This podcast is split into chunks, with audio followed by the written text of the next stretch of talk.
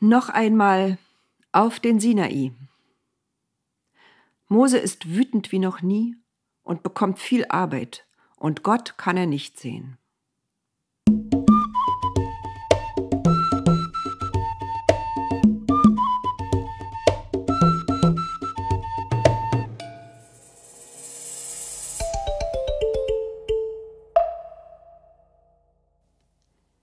Niemand rührte sich. Alle standen wie erstarrt und konnten nicht glauben, was da eben geschehen war. So wütend hatten sie Mose noch nie erlebt. Ein kleines Mädchen näherte sich vorsichtig dem Felsen, auf dem Mose stand.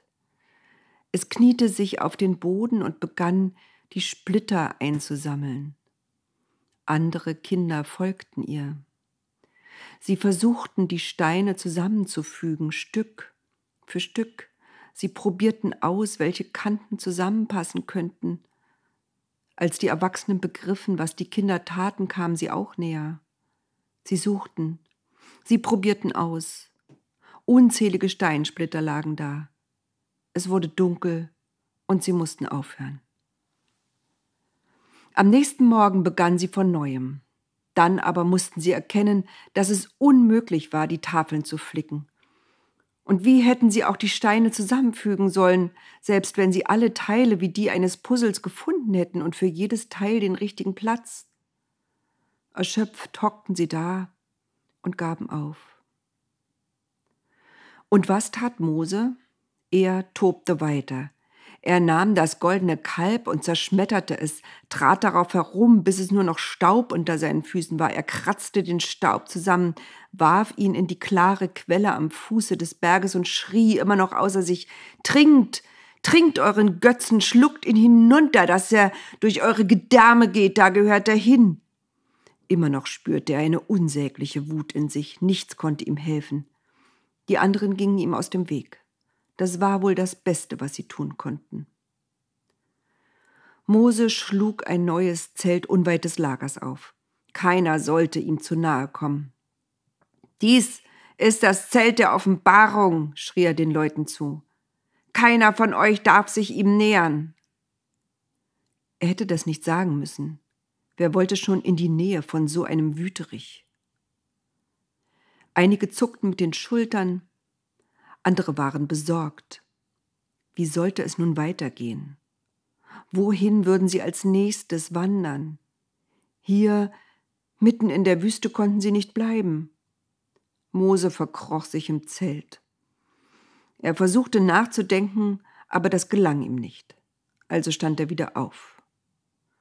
Als er vor das Zelt trat, senkte sich die Wolkensäule zwischen ihn und das übrige Lager.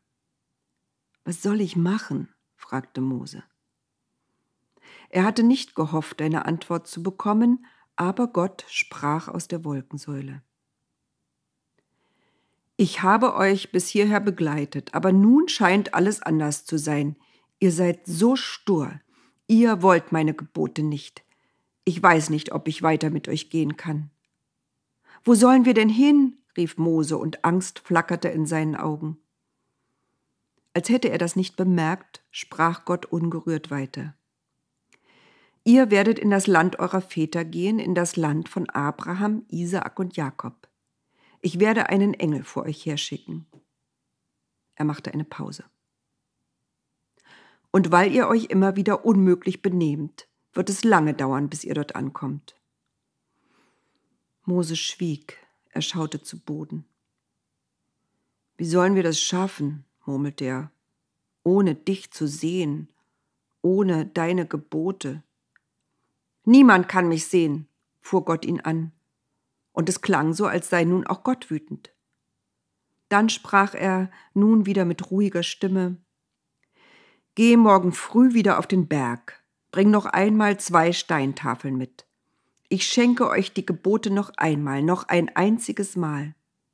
Zeig dich mir, flehte Mose, und es klang wie ein Schluchzen. Ich sagte doch, Mose, niemand kann mich sehen. Wer mein Angesicht sieht, muss sterben. Aber ich werde an dir vorübergehen, und du wirst meine Schönheit erkennen. Steig morgen früh auf den Berg. Du wirst eine Felsspalte finden, dort warte auf mich. Die Wolke verschwand und mit ihr Gott. Mose suchte von neuem zwei Steine, die er zu Tafeln behauen konnte, dann legte er sich ins Zelt, an Schlaf war nicht zu denken. Am nächsten Morgen stand Mose auf, es war noch ganz dunkel, und stieg auf den Berg Sinai, den manche auch den Horeb nennen. Noch heute findet man ihn im Gebirge Sinai. Es ist ein steiler Berg. Mose geriet ins Schwitzen, als er im Dunkeln hinaufstapfte, mit den schweren Tafeln beladen. Als die Strahlen der Sonne gerade hinter einem Gipfel in der Ferne hervorbrachen, war er fast auf der Spitze des Berges angekommen. Die Sonne blendete ihn. Er legte die Tafeln ab und entdeckte einen Felsspalt. Dort wollte er warten. Zeig dich mir doch, murmelte er und legte sich auf den Felsen, so erschöpft war er nach der durchwachten Nacht und dem langen Aufstieg. Er spürte einen Wind, aber der Wind heulte nicht. Der Wind wurde zum Sturm, aber nichts war zu hören. Aus der tiefen Stille, die ihn umgab, drangen diese Worte zu ihm. Alle Menschen machen Fehler. Es gibt aber Dinge, die sind so schlimm, dass noch die Enkel und Urenkel darunter leiden müssen. Mose wagte nicht den Kopf zu heben. Er presste sein Gesicht an den harten Felsen. Er sagte nur, ich weiß Gott, unser Volk ist stur, immer wieder machen wir Fehler, aber bitte sei gnädig mit uns, Gott. Wieder Sturm, wieder Stille.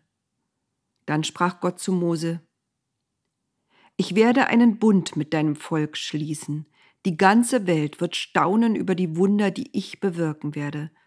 Alle werden die Taten eures Gottes sehen. Ihr werdet in das Land eurer Väter zurückkehren und hier machte Gott eine kurze Pause. Ihr werdet endlich meine Gebote halten. Also steh auf, mach dich an die Arbeit.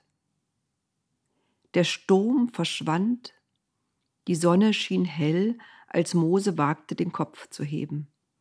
Nichts war zu sehen außer roten Felsen und einem saphirblauen Himmel. Schreib, befahl Gott. Mose verstand nicht gleich. Ich bin der Gott, der da ist, hörte er. Endlich verstand Mose. Dieses Mal war er dran mit Schreiben. Vierzig Tage und vierzig Nächte brauchte Mose, ehe er die zehn Gebote in die Steintafeln geritzt hatte.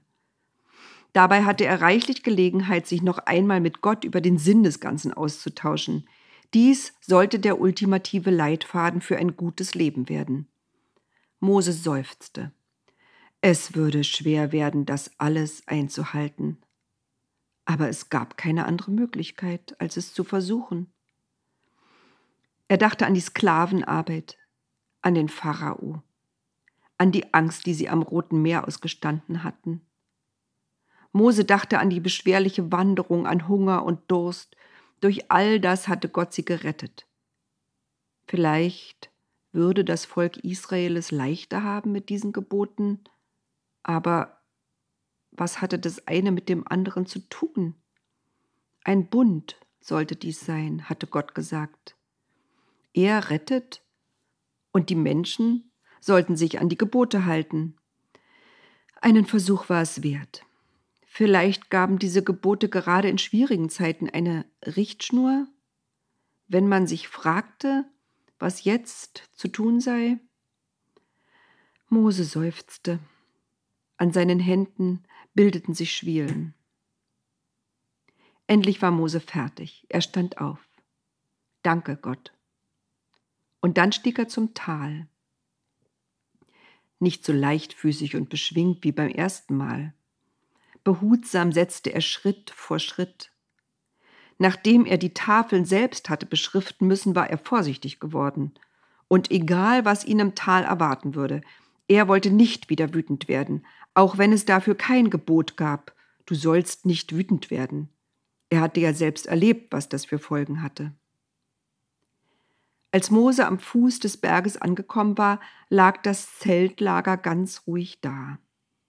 Die Erwachsenen gingen ihren Beschäftigungen nach, die Kinder spielten, Die Alten saßen im Schatten zusammen und erzählten sich vermutlich Geschichten. Aaron entdeckte ihn zuerst. Zögernd kam er ihm entgegen. Er sah Mose an, als hätte er ihn noch nie vorher gesehen. Was ist los? fragte Mose ihn. Stimmt etwas nicht mit mir? Doch, doch, erwiderte Aaron schnell. Ich erkenne dich, aber. Was aber? Du strahlst so, wie du noch nie gestrahlt hast. Mose stellte behutsam die Tafeln ab und fuhr sich mit den Händen über das Gesicht. Wie meinst du das? Ich strahle? Aaron schüttelte leicht den Kopf. Du strahlst eben, als hättest du etwas sehr Schönes erlebt. Hm, brummelte Mose, kann schon sein. Jetzt hol die anderen, ich muss euch etwas zeigen. Aaron holte alle zusammen, die Alten, die Jungen, auch die Kinder. Mose will uns etwas zeigen, kommt her, rief er. Dann saß das Volk Israel lange zusammen. Mose erklärte ihnen alles, was er auf die Tafeln geschrieben hatte. Und ihr werdet ein gutes Leben haben, schloss er nach jedem der Sätze, die darauf standen. Das leuchtete ein. Sie sollten sich an diese Sätze halten, und Gott würde sie dafür weiter begleiten. Die Leute nickten. So wollten sie es machen. Zu viel Unordnung hatten sie schon erlebt, zu viel Streit und Zerwürfnisse. Das waren also die guten Ordnungen Gottes. Wo wollen wir die Tafeln aufbewahren? fragte einer der Ältesten. Wir können sie ja nicht einfach im Sand liegen lassen und beim Weiterwandern unter den Arm klemmen. Alle redeten durcheinander. Zeichnungen wurden in den Sand geritzt und auf den Felsen gemalt. Frauen holten Stoffe, Männer Zeltstangen, Leuchter wurden herbeigeschleppt und Weihrauch zum Räuchern. Es war ein unbeschreibliches Durcheinander. Mose und Aaron brauchten eine Weile, um sich Gehör zu verschaffen. So geht das nicht, rief Mose. Wir müssen planvoll vorgehen. Als erstes brauchen wir eine Truhe. Die wollen wir die Bundeslade nennen weil diese Steintafeln das Dokument unseres Bundes mit Gott sind. Die Lade soll in einem Zelt stehen. In erstaunlich kurzer Zeit wurde also die Bundeslade gebaut, wurden Zeltplanen aus Ziegenhaar gewebt in Rot und Violett, Leuchter wurden aufgestellt, Gewänder für diejenigen geschneidert, die auf die Bundeslade aufpassen sollten. Man nannte diese Leute Priester. Über ihre Gewänder legte man so etwas wie dicke Ketten geschmückt mit Edelsteinen.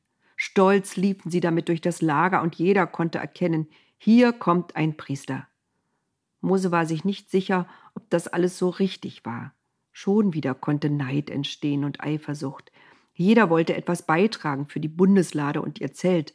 Am Ende war aber alles sehr schön und prächtig. Endlich hatte das Volk Israel sein Heiligtum. Stolz blickten sie auf ihr gemeinsames Werk. Als sie bewundernd davor standen, senkte sich die Wolkensäule darüber. Da wussten sie, Gott war da. Sie hatten ihm eine Wohnung gebaut. Er würde sie weiterhin begleiten. Eines Tages sprach Gott zu Mose Die Menschen können meine Stimme nicht hören, nur du allein. Aber sag Aaron und sag den Priestern, so sollen sie zu allen Menschen sprechen, damit auch sie meine Worte hören. Der Herr segne dich und behüte dich. Der Herr lasse sein Angesicht über dir leuchten und sei dir gnädig. Der Herr hebe sein Angesicht auf dich und schenke dir Frieden. So sollen sie meinen Namen auf das Volk Israel legen, und ich werde sie segnen. Wenn die Wolkensäule das Heiligtum verhüllte, durfte es niemand betreten. Wenn sie sich erhob, brach das Volk wieder auf und folgte der Wolkensäule bei Tag und der Feuersäule bei Nacht. So blieb es während der ganzen langen Wanderung durch die Wüste.